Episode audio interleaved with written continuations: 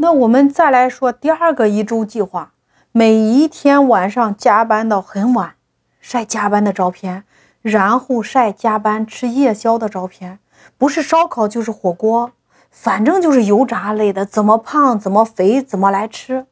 那吃完了之后，第二天去上秤，往秤上一站，晒一个跟秤的合影，然后再发一条朋友圈说又瘦了两斤。这叫朋友圈种草。大家来想一下，你看七天各种种草内容，朋友圈一发，你猜一猜，这些被他吸粉的或者说种草的人会不会主动去问这个女孩子？他们一定会去问，说：“小姐姐，你这么励志，你是我人生奋斗的偶像。”但是呢，我有一个问题，为什么你天天加班吃夜宵，你都不会胖，而且还会瘦？这一问，这一答，是不是故事就开始了？因为他们已经在天网上做了布局。这个小姐姐只要把老中医的名字告诉这个咨询她的女孩子，这个女孩子自己就会去百度上，或者说去搜狗上去搜。或者说去头条上搜，不搜不要紧，一搜吓一跳，发现这个老中医太厉害了，这个老中医太神了。越搜越有兴趣，越搜越想买这个老中医的产品。他发现搜完了哪儿都买不到，为什么？因为全是软文，全是新闻报道。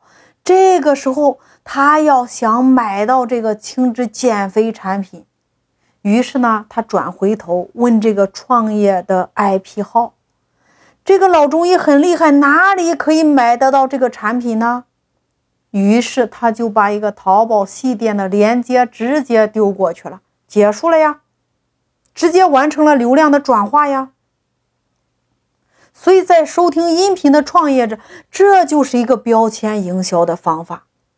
那他们公司有三十个女性，然后每一个女员工管理五个微信小号，每一个微信小号发的内容都是一模一样的，都是这个 IP 的内容，而且每个微信号都有四千个人，大家来算一下他的粉丝量，所以最终就是六百万的粉丝量。那大家可以看一下，用这样的天网布局圈到粉丝之后，最终沉淀在自己的微信号里边。他的流量池里边有六百万的粉丝，那按照八百元的客单价乘以六百万，那中间还有复购的呢。也就是说，这里边的每一个人有的是复购了，一个月要喝上一到两盒，那么一年喝上十几盒呢？你们算一下，它的营业额是多少呢？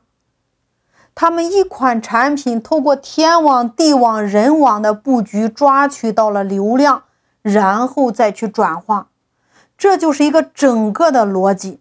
那你们公司的天网、地网和人网有没有进行布局呢？